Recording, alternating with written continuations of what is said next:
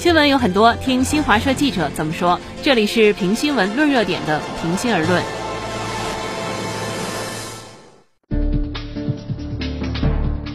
历史会永远铭记这一天。一九七一年十月二十五日，第二十六届联合国大会以压倒性多数通过第二七五八号决议，决定恢复中华人民共和国在联合国的一切权利，承认中华人民共和国政府代表是中国在联合国的唯一合法代表。对此，新华社记者有何观点？一起来听。新中国恢复在联合国合法席位。标志着占世界人口四分之一的中国人民从此重新走上联合国舞台，这对中国、对世界都具有重大而深远的意义。半世纪携手同行，中国人民始终发扬自强不息精神，在风云变幻中把握中国前进方向，书写了中国以及人类发展的壮阔史诗，始终同世界各国人民团结合作，维护国际公平正义。为世界和平与发展做出了重大贡献，始终维护联合国权威和地位，践行多边主义。中国同联合国合作日益深化。时间是伟大的书写者，它见证了中国应当对于人类有较大的贡献的如磐初心，也记录下和平发展、造福世界的中国担当。纪念的意义在于致敬历史，更在于开启未来。当前我们所处的是一个充满挑战的时代，也是一个充满希望的时代。百年变局和世纪疫情交织叠加，世界进入动荡变革期，不稳定性、不确定性显著上升。与此同时，和平发展进步力量不断增长。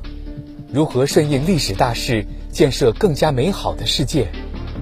建设一个更加美好的世界，和平发展。公平、正义、民主、自由的全人类共同价值是正确理念指引。和平与发展是我们的共同事业，公平正义是我们的共同理想，民主自由是我们的共同追求。以文明没有高下、优劣之分，只有特色、地域之别的平等态度对待不同文明，以是否符合国情、造福人民、增益世界等标尺衡量发展道路。一个维护文明多样性的世界才会充满活力，发展动力才能源源不竭。建设一个更加美好的世界，构建人类命运共同体是必由之路。无论是应对疫情，还是恢复经济，事实一再证明，人类是一个整体，地球是一个家园，任何人、任何国家都无法独善其身。坚持互利共赢，共同推动经济社会发展，更好造福人民。加强合作，共同应对人类面临的各种挑战和全球性问题，坚决维护联合国权威和地位，共同践行真正的多边主义，为共建美好世界找到了最大公约数，为构建人类命运共同体指明了实践路径。从积极参与联合国维和行动，到率先实现联合国千年发展目标，对世界减贫贡献超过百分之七十；从不断以自身发展为世界提供新机遇。